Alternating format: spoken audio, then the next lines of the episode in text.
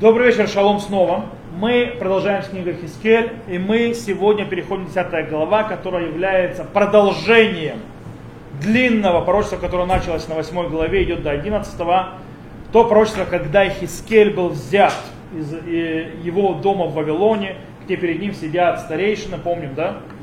И отправляется в виртуальное пророчество в Иерусалим.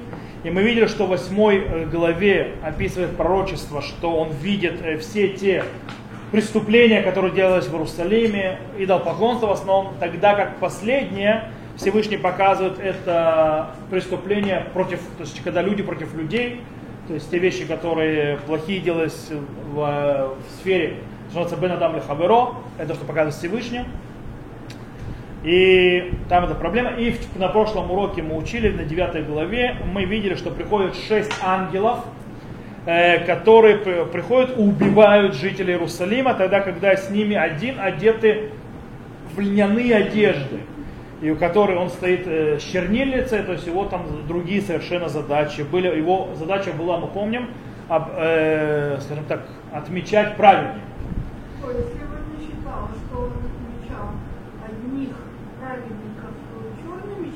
Это мы не сегодня, это мы говорили на прошлом уроке, когда мы это учили.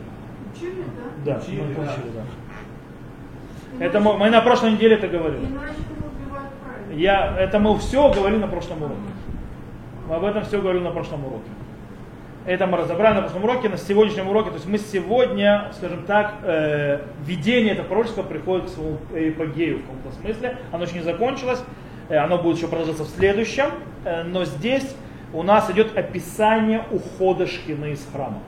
То есть Шхина, присутствие Бога, оставляет храм и уходит полная. Причем э, здесь у нас очень интересно в стихах у нас идет перемешка, перемешивается рассказ об уходе Шхины с еще одним повелением Бога этому ангелу, который с, э, в льняных одеждах, что он должен еще делать.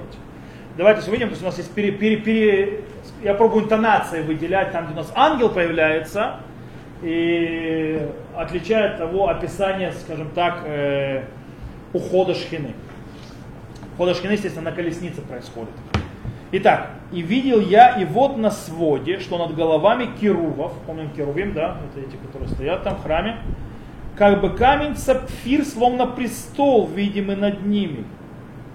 И говорил он мужу, одетому в лен, и сказал, войди меж колесами под керувом, и наполни пригорошни твои уголья, угольями, горящие меж керувом, и брось на этот город.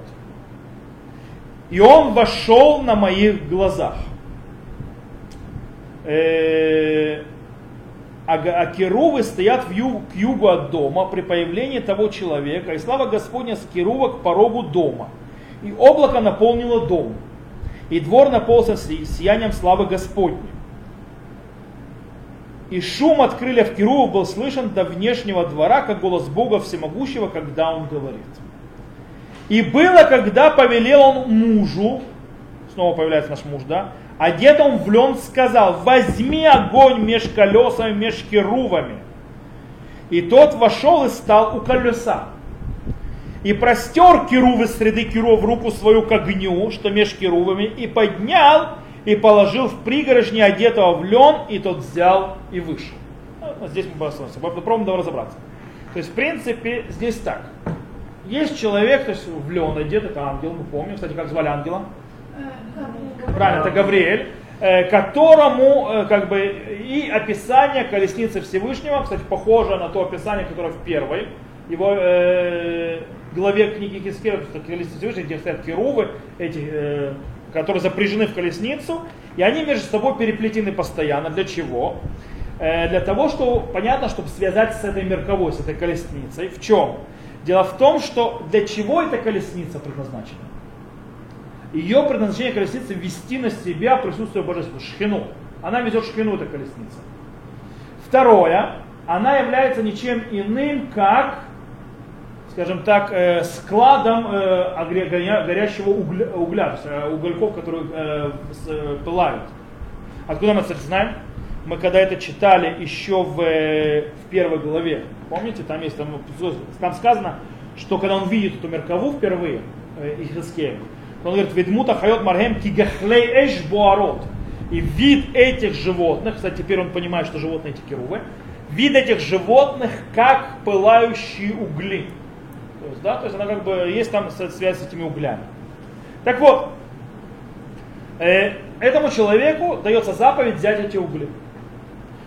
Что он должен с этими углями? Он должен их послать на город, чтобы сжечь его. Вообще сама идея сжечь город Иерусалим это не новая идея, мы это учили уже, когда видели пророчество, помните, когда он положил эту, лежал на боку, на одну, на другую боку, то есть, да, он там должен был взять волосы, которые он должен был сбрить и разделить на три части, помните? И первую часть должна символизировать была, должна была меч и так далее, и одна из них должна была символизировать огонь, который придет на Иерусалим. Э, там сказано, вышлишит беор тавир бетохаир, то есть, да, третье сожгни огнем внутри города. Про, когда их Искель Всевышний говорил. Э, и две третьих, они будут побиты, должны быть мечом, когда он все волосы все сбрил. Так вот, э, и мы видели, что по, в девятой главе, там какое наказание пришло? Ангелы с чем прошлись по городу? С мечом. То есть меч пришел, логическое продолжение что? Огонь огонь, хотя есть очень интересная вещь, что мы можем пятую главу Хискеля мы учили, когда там говорится огонь, это не обязательно огонь. Это и голод тоже. Голод?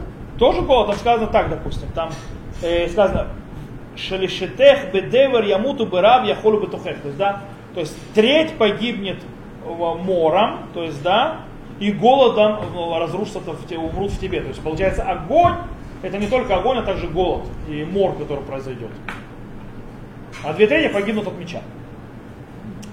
И интересно здесь еще очень большое похожесть на что? Знаете на что?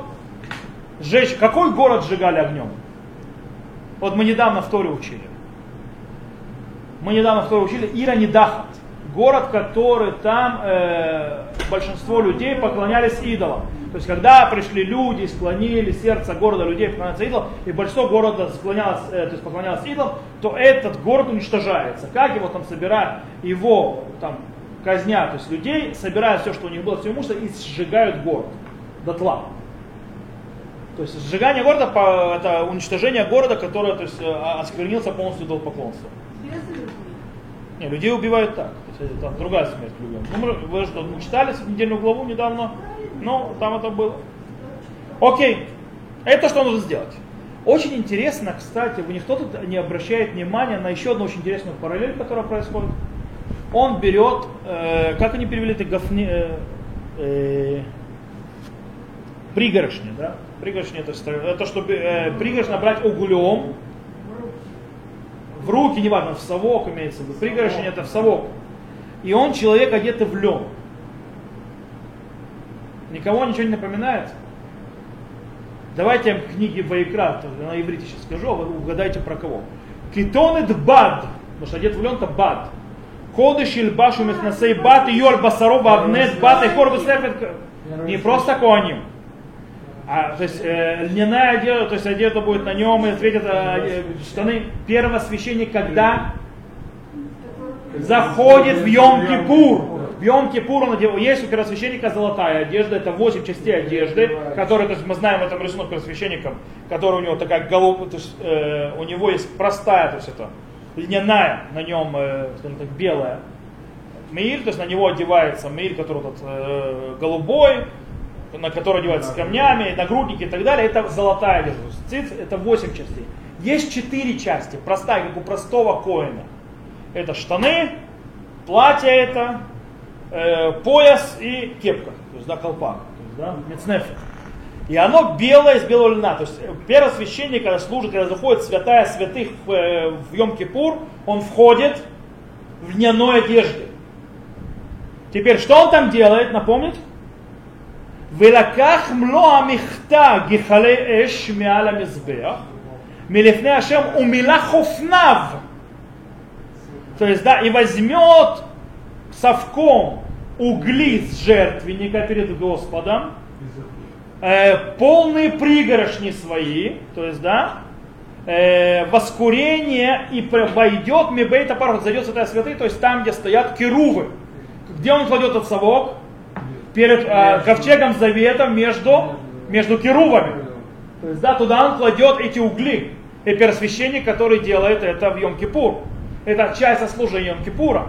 Там он произносил это имя Бога, когда все падали вниз и так далее. То есть, что он там делал, первосвященник? Первосвященник вносил шхину, проявление шхины Всевышнего внутри храма между керувами, занося угли. Что делает этот э, человек, вольне, э, то есть ангел, который одет в лен? Он выносит угли от керувов. Для чего? И шхина уходит из храма. Обратное действие.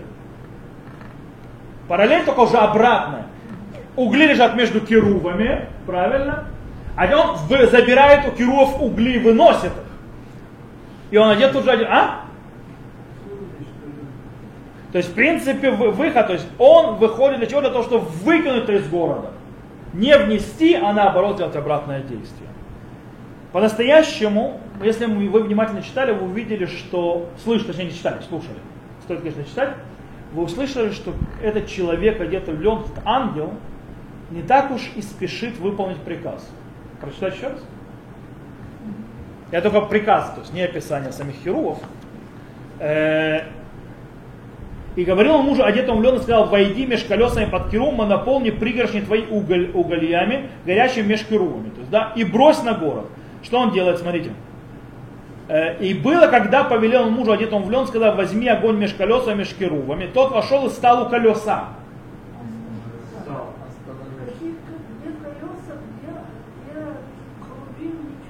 У керувов есть внизу уфаним. Уфаним называется колеса. Да, это же колесница. Офаним это колеса. Так вот, он, смотрите, он и встал у колеса. Встал. Дальше. И простер Киру, среди Киру в руку свою к огню, что меж Киру поднял и положил в пригорожне одетого в лед. А он подошел и встал, а Киру взял и положил ему. То есть он не спешит исполнять э, приказ. Что здесь происходит? Почему? Можно увидеть в этом ангеле кого? Защитника народа Израиля.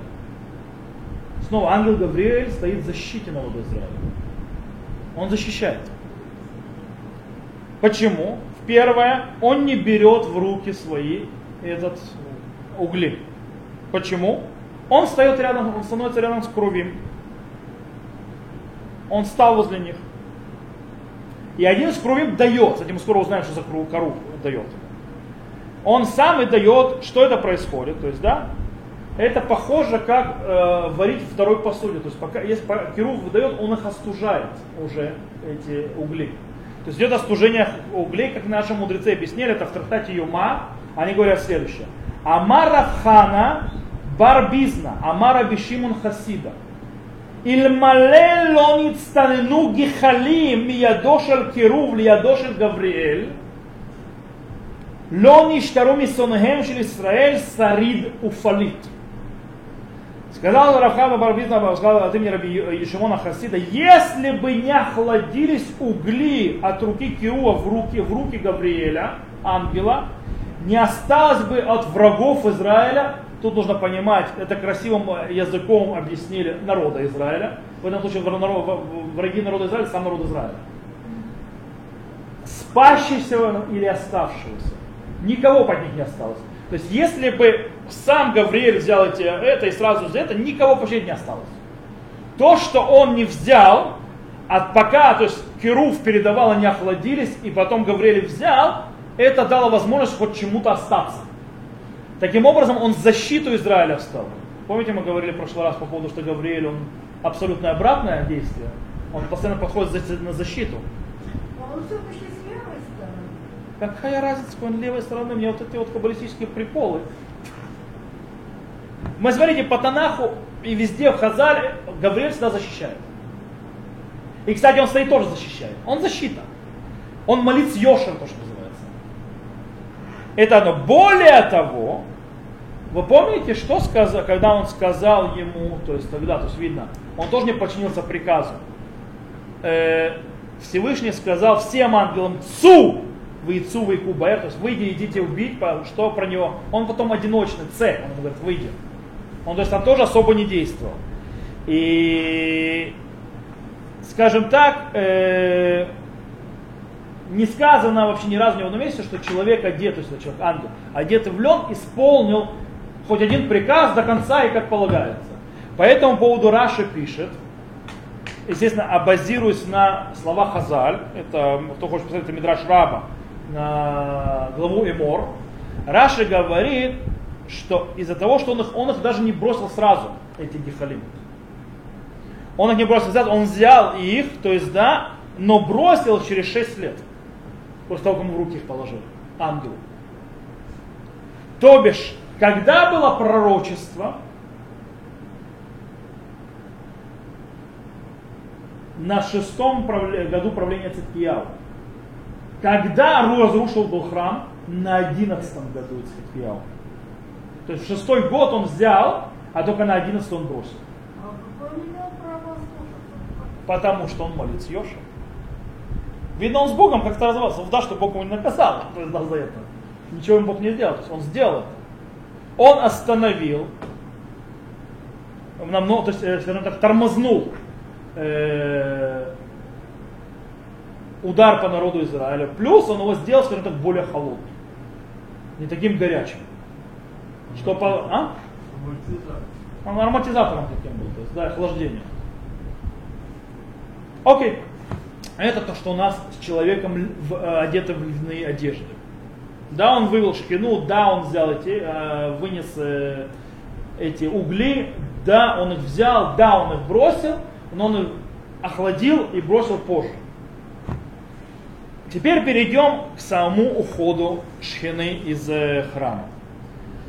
Мы видим снова, что, что видит вначале, то есть Хискель. Хискель видит вид э, престола Всевышнего находящийся на, на, на, над керувами, которые находятся. То есть он это э, то, что мы учили уже, то да, это, это престол, престол Всевышнего, престол Шхины. То есть, да, керувы, вот эта мерковая, это колесница, которую он видит, в первом э, главе он это видел и так далее, это, скажем так, седалище престол Всевышнего находится на ней. И первое, то, что происходит с движением э, Шхины, который начинает уходить, то мы уже, кстати, читали, помните, на прошлом уроке, на, мы видели кусок, там уже описано, что она сдвинулась, сначала переехала и встала на входе в дом, то есть в храм. Мы объясняли, почему она сдвинулась. Помните, почему она сдвинулась тогда, уже в предыдущем главе? Для того, чтобы можно было ангелам осквернить храм внутри. Пока шхина там находится, им нельзя осквернять ее, поэтому она сдвинулась. А не, то есть это причина, по которой было написано тогда, а сейчас описано именно уход шхины из храма. И Всевышний, в принципе, что делает? Он как бы снимается, сним, то есть поднимается с керувов, которые стоят в храме, которые стоят над ковчегом завета, он с них сходит шхина, то есть присутствие, и садится, скажем так, на керувов передвижных, то есть на колесницу, которая стоит теперь рядом, на которой шхина уйдет. Э, и она сдвигается скажем, к дверям дома, уходит. И, и, скажем так, сама колесница начинает согреваться, мотору прогревает, для того, чтобы начинать двигать, сказано, вы коль конфе крувим нишма ада хацера хицуна коль эль шадай бедиваро. То есть, да, и крылья, то есть голос крыльев э, э, керувов э, слышно, то есть до внешнего двора, как голос Всевышнего, который говорит. Имеется в виду, что они делают? Они уже начинают шуршать крыльями, то есть они готовятся к уходу. И дальше, то есть стихи, которые мы прочитаем, в принципе, занимаются тем, что уходом мерковые.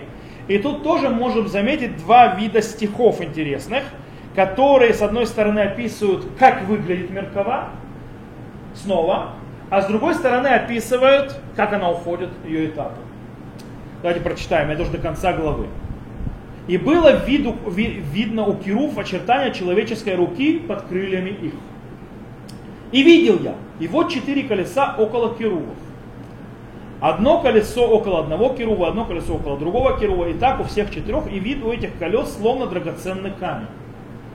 И вид их по образу одному у всех четырех, как будто бы колесо внутри колеса.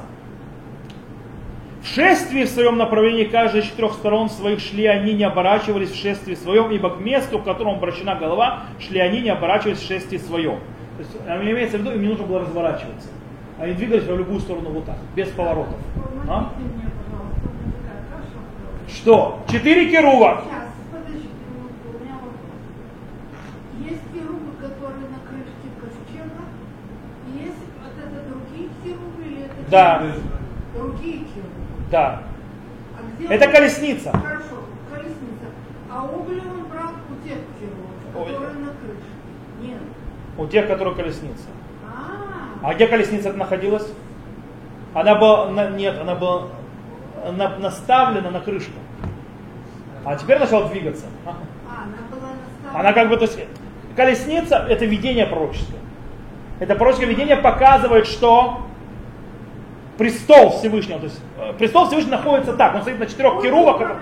А? Нет, это не пульт управления, это колесница. Хорошо. Какая связь между теми керубами и этими, что на крышке? Это те же керубы или не те же керубы? Это разные керувы. Это разные керубы. Все, я поняла. Хотя они связаны, сейчас увидим. А угли он брал? Они связаны. Бра- Ну, если ему керув дал, то у колесницы он брал. У колес... тот керуб, который... Ему дал, это была колесница, да. А, это не то, что на крыше. Нет, Но угли же под крышку первое помещение это сравнение, это не, это вообще пророческое видение, это не находится в, это не в реале происходит. а? Поняла. Что, вы думаете, это так просто? А? Ага, Думаете, это нам так Вот вообще не помню, а что тяжело? Я не знаю, я про себя говорю. А, окей. Окей, и простил, да-да, положил, да-да-да-да-да, э, и не оборачиваясь. Короче, они двигались, могут не разворачиваясь в любую сторону. То есть куда, то есть у них четыре стороны, четыре колеса во все стороны, то есть, да. И голову, у них, кстати, четыре, четыре лика. Сейчас мы эти четыре лика увидим. То есть куда лика смотрит, туда и пошли. Она в любую сторону двигается так, так, так, не разворачивается. Нет понятия по- поворота. Э, И все тело их, и спины их, и руки их, и крылья их, и те колеса кругом полны глаз. У всех, у четырех колес их. Колеса эти названы Гальгаль. Вообще постоянно писал Уфаним, Уфаним, Уфаним, называют Гальгаль. Почему, непонятно. Вот, слышал, я ушами с моими. И четыре лица у каждого. Одно лицо, лицо Кирува, запомните, это очень важно. Что такое лицо Кирува, сейчас мы разберемся. А лицо второе лицо человека.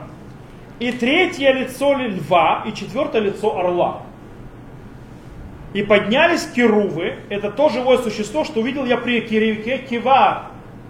Тарика, то есть впервые, когда он, самое первое пророчество, когда он увидел колесницу. И при шествии керувов шли колеса подле них, когда поднимались керувы, крылья их, чтобы подняться снизу вверх, не отклонялись также колеса от них. Когда стояли те, стояли они, когда поднимались те, поднимались они с ними, ибо дух живых существ был в них. И отошла слава Господня от порога дома, и стала над керувами. И подняли керувы крылья их, и поднялись с земли на глазах моих уходя. И колеса с ними, и стали у входа в восточные ворота дома Господня. И слава Бога Израиля над ними сверху. Это то живое существо, что видел я под Богом Израилем при реке Кивар. И я узнал, что керувы они. Но четыре лица у каждого и четыре крыла у каждого. И образ рук человеческих под крыльями их, и образ лиц их, это те лица, которые видел я на реке Кивар. Вид их и сами они, каждого в направлении лица своего шли они. То есть на этом мы прочитали. То есть что происходит? Смотрите. В 15 стихе у нас проявляется, что крувим начинают подниматься. То есть, да, э, это следующий этап приготовления. До этого они крыльями хлопали, теперь начинают подниматься вверх. Э, следующий этап с 8, с 7, 18 стиха начинается само движение. Как там сказано, то есть, да, что сама шхина начинает двигаться, что после того, как они поднялись, шхина, которая уже пересела к ним, и она начинает оставлять э, святая святых и уходит то есть, на порог. А потом переносится к восточным воротам храма. То есть она уходит на восток, по месту шхины. И в принципе, Э, если мы обратим внимание, все остальные стихи нам описывают ту меркову, ту колесницу, которая нам уже знакома. Тот, кто слышал первый урок по первой главе, мы уже колесницу разбирали со всех сторон, и нам она знакома. Но есть некоторые изменения, и на них стоит обратить внимание. Первое. Само и в первом описании колесницы там слово חיות. Он постоянно говорит חיות, חיות, животные, животные, священные животные, священные животные. Здесь же он их называет керувами. То есть, да. И он, и он говорит, это те животные, которые видел у реки Кивар. Он только до него доходит, что та колесница, то, что он называл животными, это керувы. То есть он понимает, что те животные, которые видел, это керувы. Теперь он понял, что это керувы. И он говорит, это та же самая колесница, которую видел в первом своем пророческом видении. Это она. То есть он ее видел, это керувы. И окей, если это они, что у нас происходит? Потом вторая из это э, лика, то есть да, четыре лица. В том описании четырех лик, какие лика были, давайте вспомним, кто помнит? Лицо человека, лицо льва, лицо орла и четвертое лицо чье было? Правильно, быка. Снова всем вспоминается Гребенщиков. Это совершенно верно, потому что песня, которую он взял, это песня вообще средневековая, еврейская. Это мелодия. а- Не мелодия, сама, сама слова. Нет, слова написал Реби- Хвостенко. Хвостенко не написал никаких слов, это перевод с ладину. Да мелодия без слов вообще. Я, у меня есть, Я еще раз повторяю, откуда? э, Вот это, вот это средневековая мелодия. Это не мелодия. Он взял готовую мелодию. Но слова это не... Там зв- нет слов. Он положил на эту мелодию слова. Можно просто, откуда Хвостенко Гой знал э, Кабалу? А. Там не только это написано, там не только четыре, то есть э, это, над небом голубые, есть город золотой, с прекрасными воротами, это о чем? Это опять- Иерусалиме, правильно? Правильно, где это написано здесь? Теперь, э, животное красиво, а все остальное, там вещи, которые описываются. Он Ничего себе. Это пьют, очень древний пьют. Это плагиат, окей? Мелодию Э. Слова это плагиат, окей? Да. И слова тоже. Слова переведены. Давайте не будем спорить, это к уроку, к уроку совершенно не относится. Э, Просто пустое это Ну, слово. Это к уроку не относится, неважно. Это я так бросил, чтобы он напомнил, то есть это. Ну, Нам важно, у нас вол исчез куда-то. Окей? У нас бык исчез. Здесь у нас, смотрите, что у нас? Кирув, Адам, Арье, Неша. То есть, да, Кирув, человек, лев и орел. А бык, это, оказывается, Кирув и бык это одно и то же. Сейчас вам объясню. Потому что, кстати, корень куф, каф, точнее, рейш, бет, от слова кирув, на арамейском означает пахать. Это корень пашни, который делает бык. Поэтому у вас есть с точки зрения э, этимологии слова, есть связь с быком. Если это та же самая колесница, он два, три раза повторяет, что как на реке Кивар он увидел, то значит тот Кирув, кстати, который дал ему угли, ему Кирув дал, да? Это лика Кирува, значит, это ли- лицо быка. Это тот, кто ему дал. Получается, что все в любом месте говорится о Кирувах, то их тело это тело быка. Это тело быка, у которого четыре лика. Одно из ликов центральных это лика быка, еще есть три других. Получается, что колесница Всевышнего, на, что, на чем она стоит? На четырех быках. Теперь это и вас выкидываем мы в грех золотого тельца. В грехе золотого тельца. Почему не тельца сделали? Никогда не задавались вопросом? А? Нет, он не сам получился. Его Арон Коэн сделал. Почему Арон Коэн его сделал? По причине того, что мы видим, у нас есть описание. Смотри, что там сказано. Сказано, когда народ Израиля, то есть, а, когда стал Агарон, Надав, Авиуш, 70 про- этих, э, старейшин, что они видят? Смотрите, что написано. Исраэль витаха в реглав кимаасе ливнат сапир вики эцема шамаем литоа. То есть, что они увидели? Они видели драгоценный камень, четкое описание, то, что престола Всевышнего, который видит их Хискель на колеснице. То есть, что они увидели? Они увидели этих быков. на которых находится престол Всевышнего. Поэтому, когда народ Израиля потерял Мушерабейну, что он просит у, Аарона? Да, Бог, Бог, который пойдет перед нами. Кто такой Бог, который пойдет перед нами? Правильно, это шхина. Как спустить шхину? Нужна колесница. Совершенно верно. И он делает колесницу.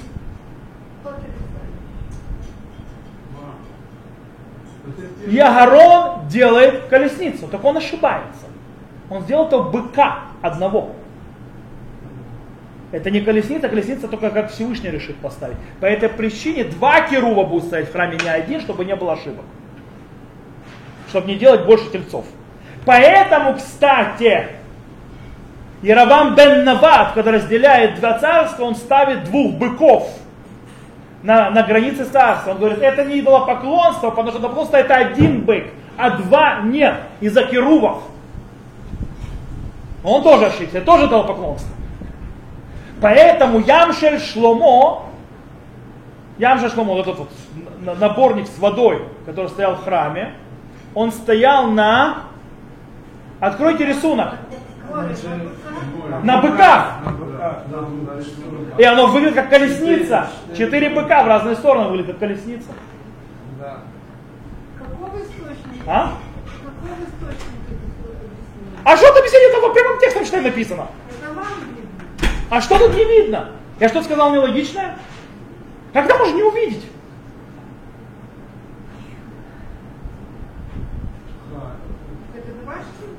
Это не мой, я это слышал от других людей, то есть это видно, но это настолько просто, настолько логично, это в тексте лежит, прямо, это на поверхности лежит. Я слышал от моих, от моих работодателей, это, это, это реально, это логично. Одна из вещей, учи, нужно учить текст, как он написан, посмотрите, там всего написано. Там написано, не нужно вам никого. Потому что комментаторы думаете, то есть как они писали комментарии? Читали Конечно! Комментаторы писали комментарии тем, что читали внимательно и находили а? У них не было деменции. Да что у вас за деменция? Вот это то, что происходит. То, что происходит. То есть Эхискель видит перед своими глазами, как Шкина уходит с храма, как Всевышний оставляет храм принципе, Всевышний оставляет храм еще почти за 6 лет до разрушения самого, самого храма. Таким образом, сам этот дом становится просто пустой коробкой, бессмысленной уже. То есть, э, то есть, скажем так, его судьба уже решена. Бога там уже больше нет. Он живет, скажем так, на, как говорят на иврите, зман шауль. То есть э, у него на времени взаймы. Что? Конечно, а каком еще? Ну Шхины? Да. Ну, по описанию Хискеля, да.